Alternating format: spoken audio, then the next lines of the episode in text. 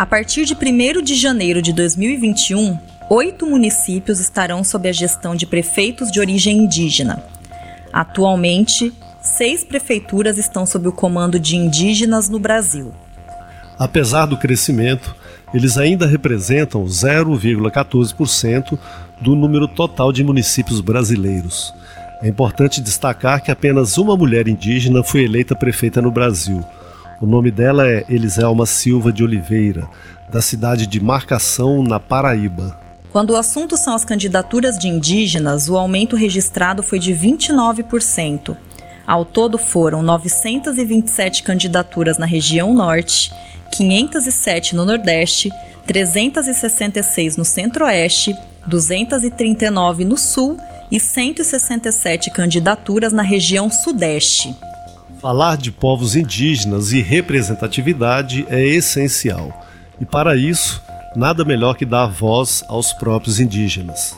Hoje vamos conversar sobre os desafios vividos pelas mulheres indígenas na sociedade brasileira. Eu sou Eduardo Ferreira. Eu sou Larissa Campos. Começa agora o podcast Capivara na Faixa. Começa agora Capivara na Faixa, o podcast da Assembleia Legislativa de Mato Grosso.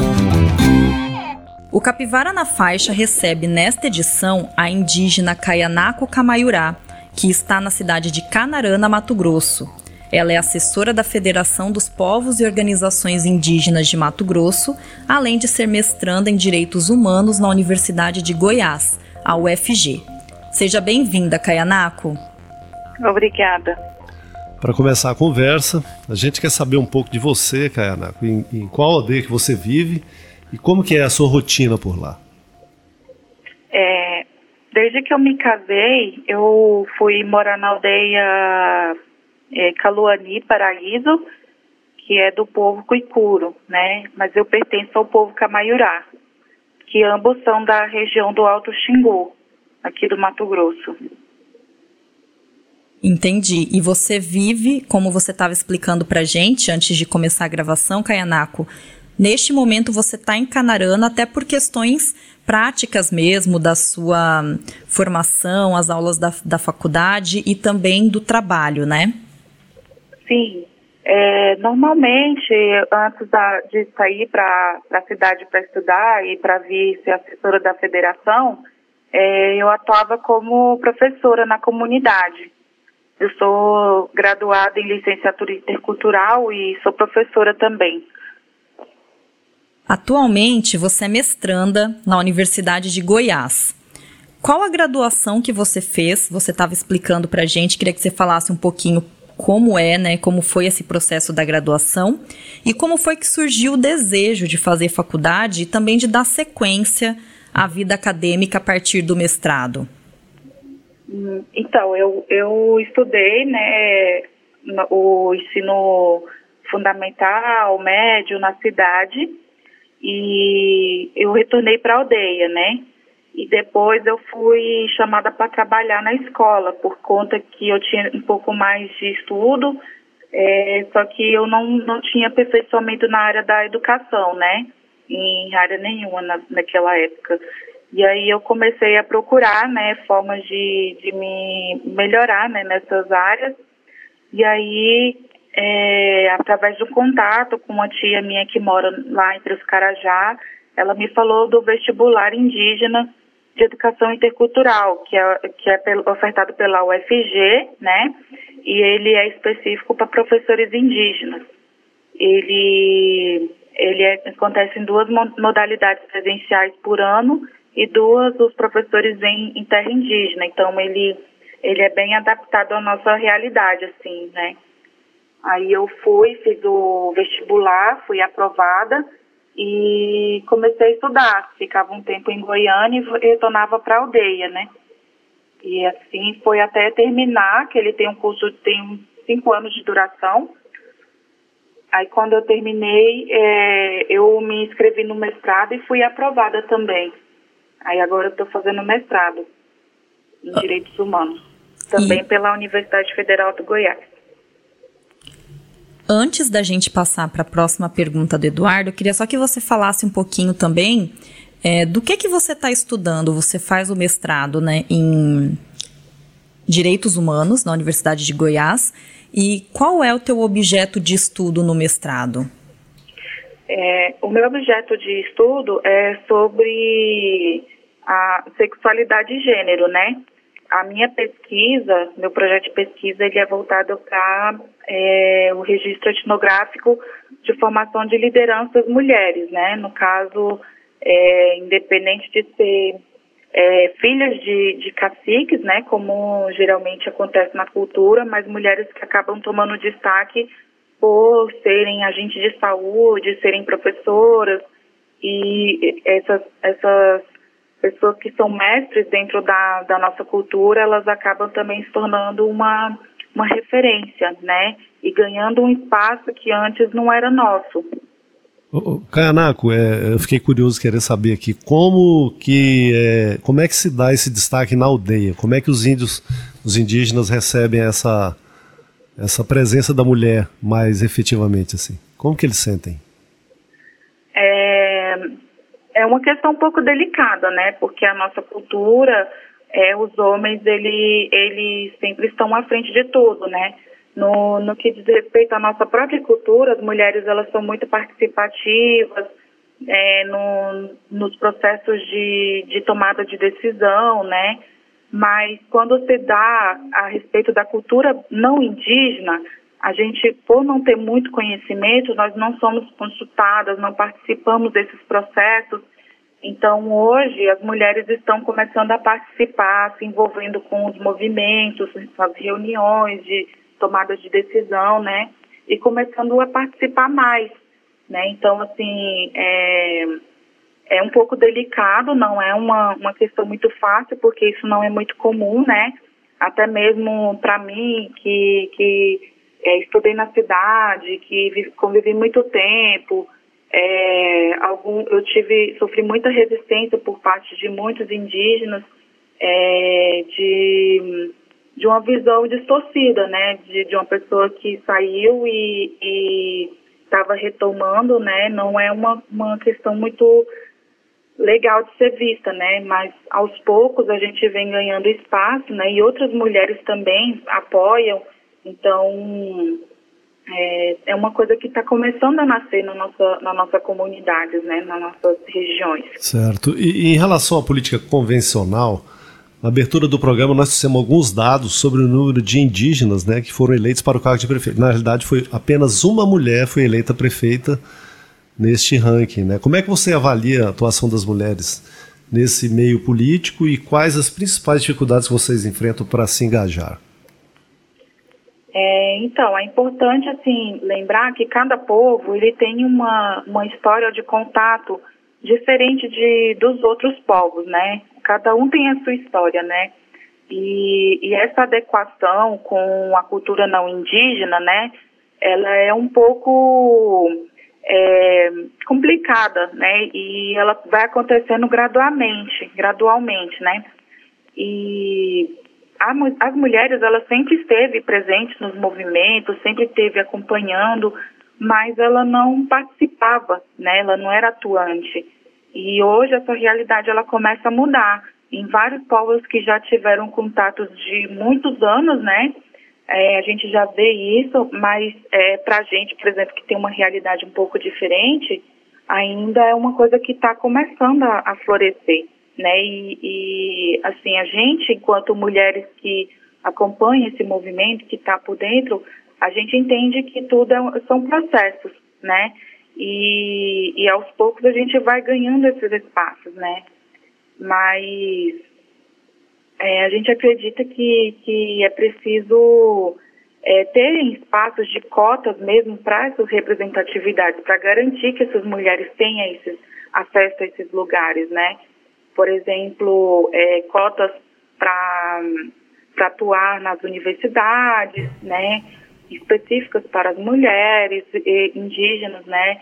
Até mesmo concursos públicos, né? Para vários outros, outros fins. acredito que, que seria necessário isso, né? Eu, e também não só nesse sentido de, de mulheres indígenas, mas até as não indígenas também, né? Eu acredito que também vejo esse movimento fora, né, das aldeias e, e é necessário esses espaços mesmo, né? As cotas Caianaco, elas com certeza auxiliam ah, nessa busca por mais equidade, por mais igualdade na sociedade. E no caso das mulheres, pensando num contexto geral, mesmo as mulheres não indígenas também, nós já temos né, algumas alternativas, por exemplo, é, cotas para candidaturas de mulheres, e muito se fala mesmo na, na importância de, de repente, é, se ter cotas para mulheres eleitas também, como você bem falou, que seria de repente um passo nesse processo de garantir uma participação maior para as mulheres, sejam elas indígenas ou não. Você, como a gente estava conversando antes de, da gravação começar também, você assessora a Federação dos Povos e Organizações Indígenas de Mato Grosso. Então, eu queria pedir para você falar um pouco para a gente como funciona a federação e qual o trabalho que ela desempenha aqui no estado.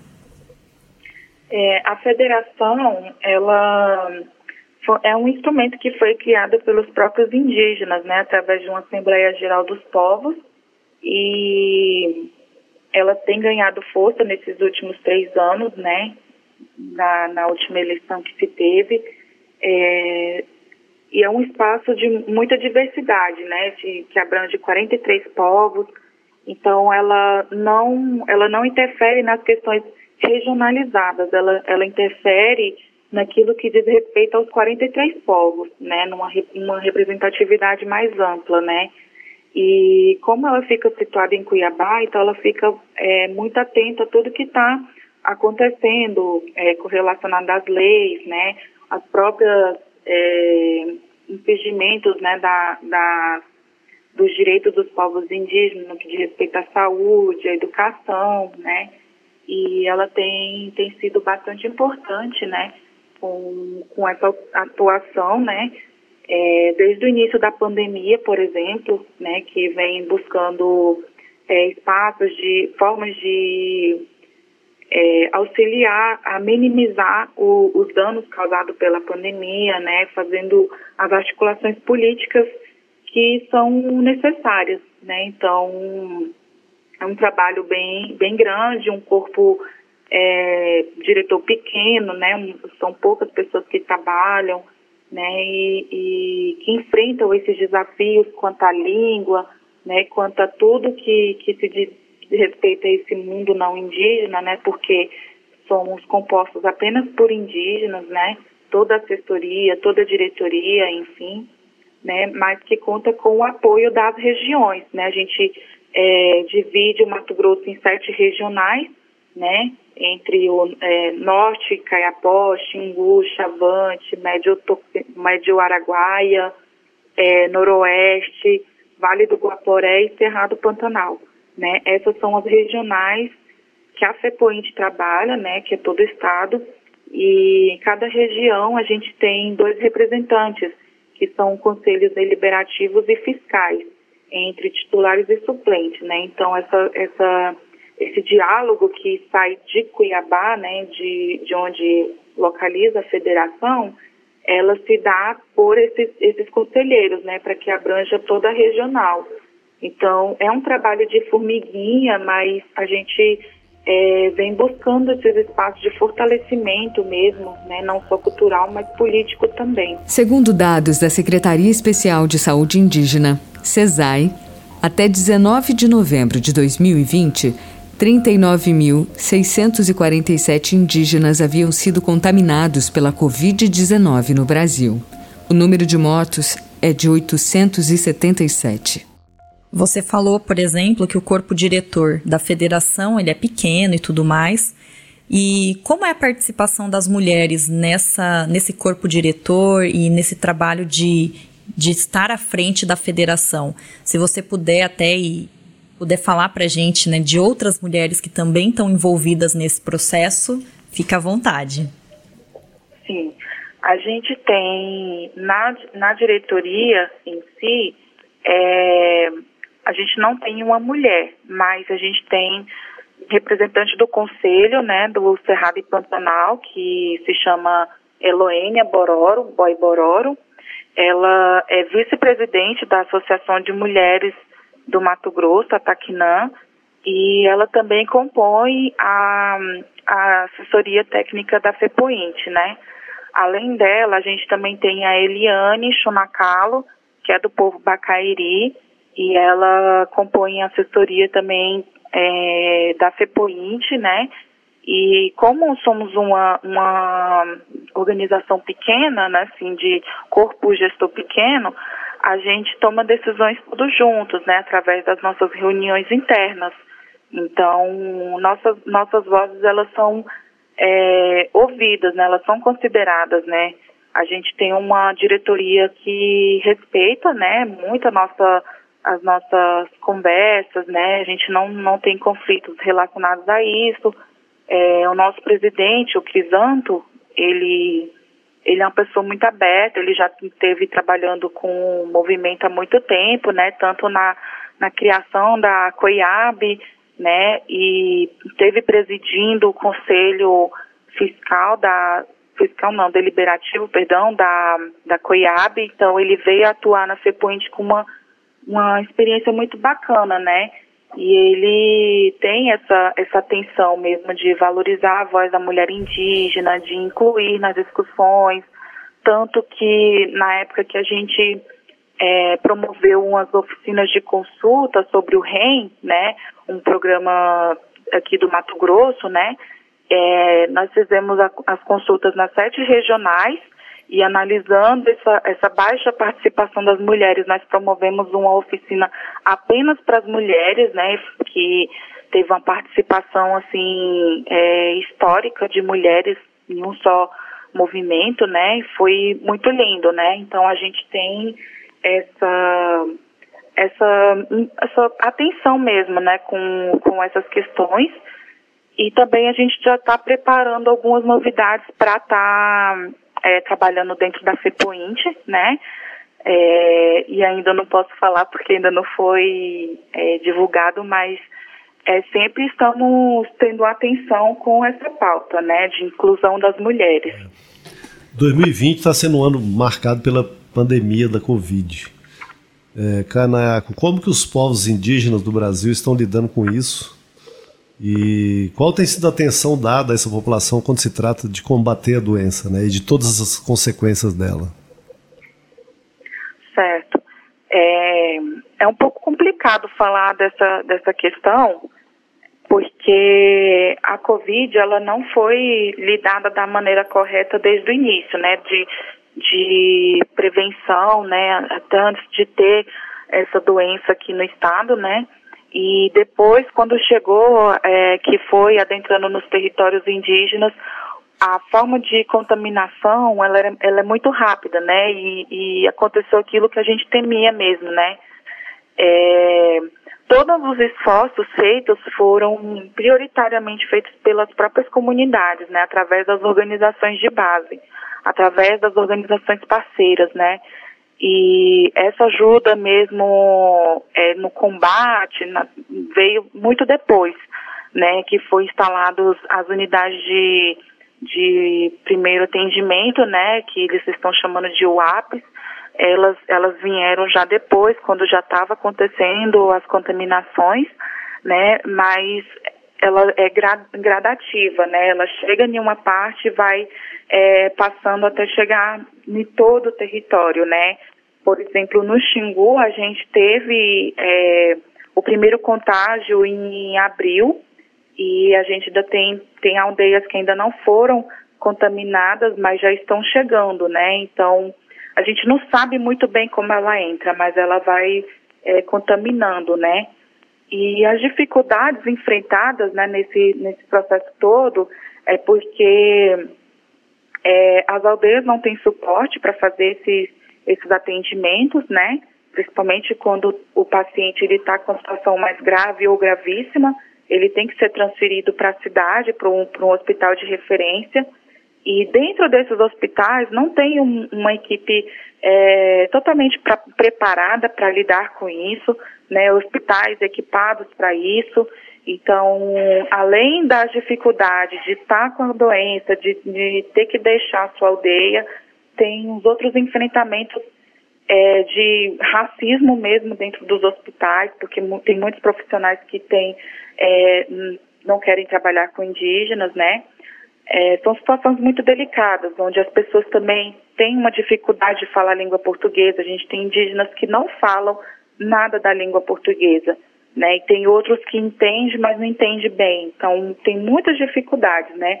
E as mulheres ainda têm dificuldade maior por questões que tem que levar o filho, tem que levar é, muitos né, acompanhantes e tem essa questão do isolamento.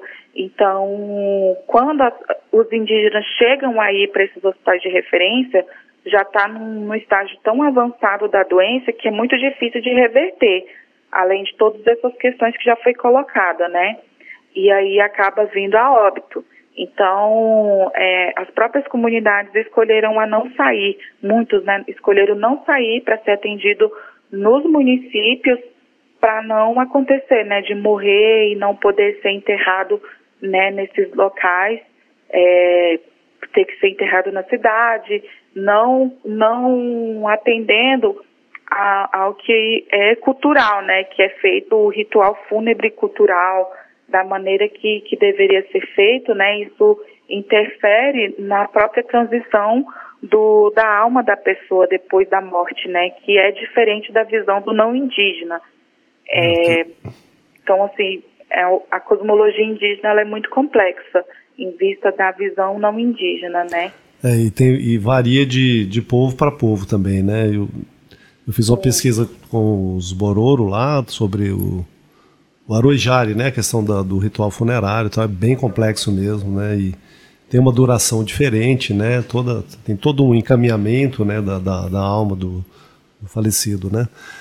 Então é, é e, e, esse pessoal que tem ficado na aldeia, que prefere ficar na aldeia, todos têm tido um óbito muito grande, quem fica, ou, ou alguns conseguem ainda se recuperar também? Então, é, pelo menos nas minhas comunidades e na, nas que eu acompanhei, que a gente esteve conversando assim, é, os indígenas estavam usando remédios tradicionais mesmo, né? É, raízes, é, tratamento de pagelança, né? É, para amenizar os sintomas, né? E, e também, alguns casos, vinha a tomar também esses remédios da cidade, né? Que é o azitromicina, não sei o que. É, e assim, alguns casos foi possível reverter, né, e outros não. E, por exemplo, o meu marido, quando ele, ele teve a doença, né, a gente acredita que ele chegou a, a morrer e voltar depois, porque ele ficou mais de 25 minutos sem respirar. Nossa. Então, é, tem caso, cada caso é um caso, né? E além da doença em si, quando a gente consegue recuperar, né, tem as sequelas, porque as pessoas não podem fazer muito esforço, é, não pode sair para pescar, não pode sair para ir na roça, pode é, voltar a ter a sua rotina normal, né? Certo. Então, é bem delicado mesmo, né? Traz vários impactos para a saúde, inclusive é, eu acompanho pessoas aqui na, na cidade que tiveram Covid, tiveram que fazer, por exemplo, fisioterapia é, pulmonar, né, por um tempo considerável. E pelo, por tudo que você falou, Caianaco, a gente pensa também que, é, até levando em conta as questões culturais, seria realmente muito importante que tivesse uma estrutura de atendimento que funcionasse nas aldeias, que conseguisse chegar para atender também essas pessoas que estão nas aldeias justamente por isso. Até porque no contexto que a gente vive, nós sabemos do risco que é também uma ida até a cidade.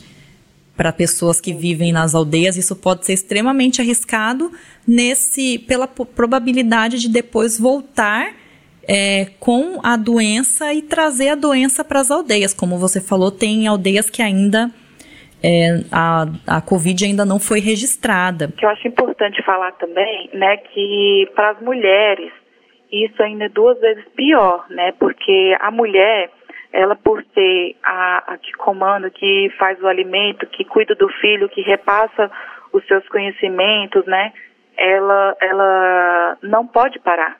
Né? Então, assim, às vezes a mulher fica doente, ela não pode fazer o tratamento porque ela está dando atenção para outras coisas, para o filho, né? Enfim. Então, não ter um sistema específico de cuidados para a mulher também é um risco.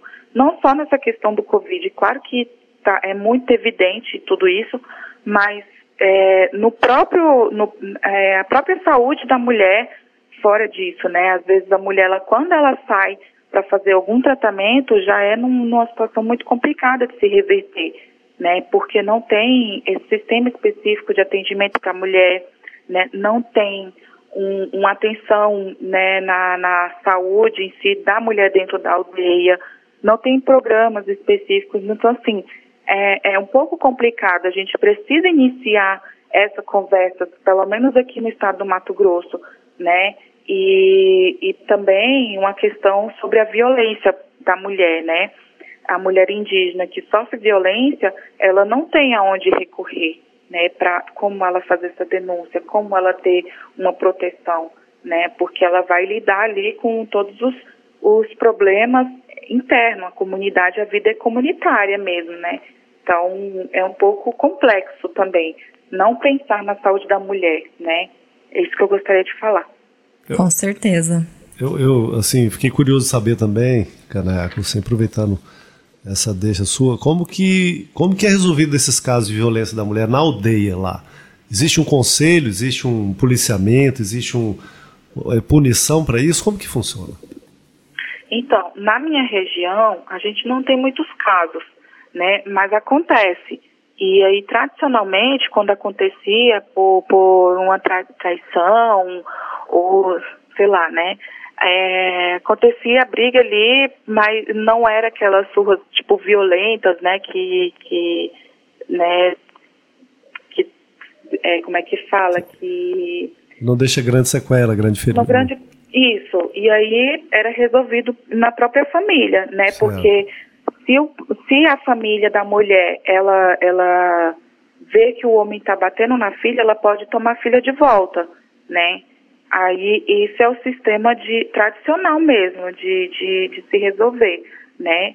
Agora, é, em outros povos a gente já vê que acontece, né, por conta da ingestão da bebida alcoólica, né, que já está iniciando em muitos territórios, e isso é um problema, isso é uma problemática, né? Não dar atenção para essas mulheres que estão tá sofrendo esse tipo de violência, né? E aí é o que eu estou tentando dizer, né? A mulher ela não tem como ela fazer a denúncia porque ela não tem para onde recorrer, né?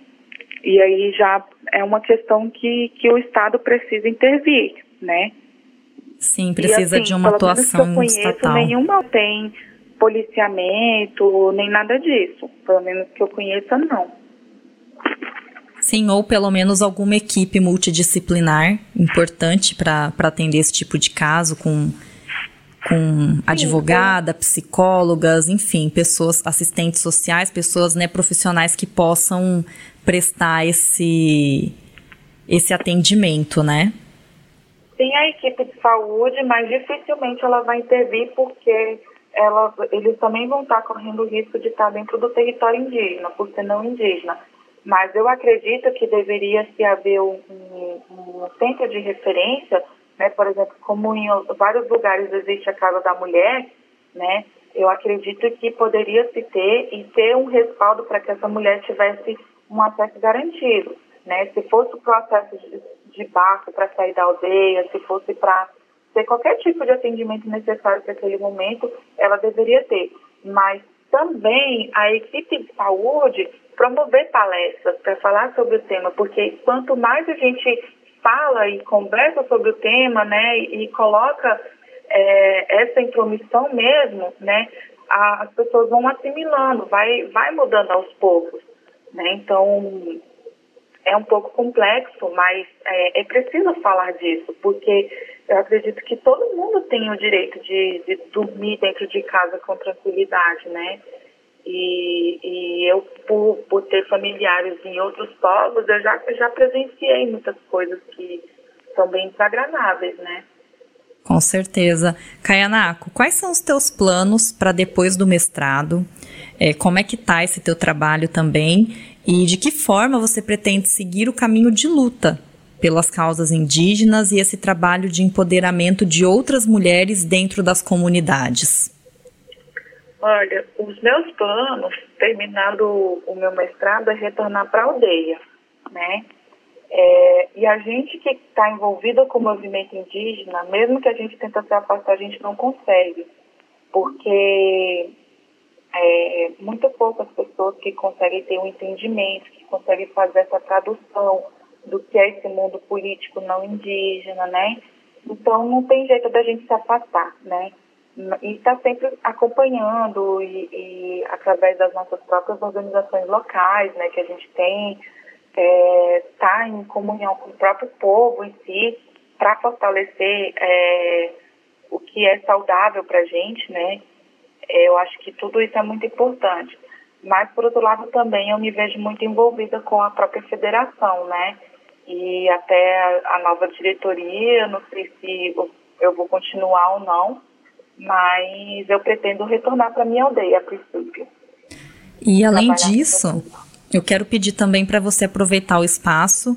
Você tem, eu vi que você tem conta no Instagram, para quem quiser de repente acompanhar um pouco mais sobre você, sobre as lutas que você participa e está inserida, fica também à vontade para divulgar os canais que as pessoas podem conversar, podem ter acesso e discutir, conversar e dialogar com você.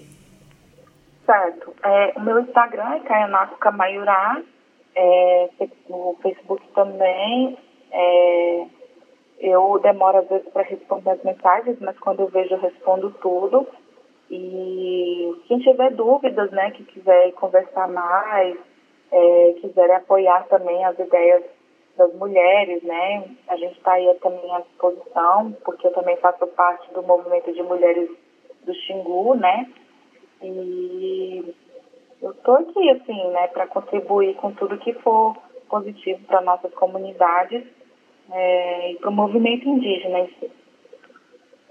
Anaco, a gente agradece muito sua participação. A gente está chegando ao final já do nosso tempo e ficamos muito felizes de, de saber desse trabalho seu junto à federação. E estamos abertos, tá? Estamos com as portas abertas para qualquer questão que você queira divulgar ou discutir com a gente, tá bom? Seja sempre bem-vinda, tá? Tá bom. Obrigada pelo convite e mantenho-me à disposição também. Um abraço. Muito obrigada, Caianaco. Boa sorte nos trabalhos, na conclusão aí do seu da sua dissertação de mestrado e nos planos que você tem de participar ainda mais desse trabalho de empoderamento de outras mulheres indígenas. Obrigada. Obrigada. Tchau, tchau. Tchau. Para você que nos acompanhou até aqui, o nosso muito obrigada. O Capivara na Faixa é um podcast semanal. Toda quarta-feira nós publicamos um episódio novo. Para críticas, sugestões e dúvidas, entre em contato com a gente pelo e-mail capivaranafaixa.gmail.com Produção e roteiro são meus, Larissa Campos. Apresentação Eduardo Ferreira e Larissa Campos. Edição Vila Júnior. Locução Tayana Bruno Trabalhos técnicos Jimmy Oliveira. Até a próxima. Você ouviu Capivara na Faixa, o podcast da Assembleia Legislativa de Mato Grosso.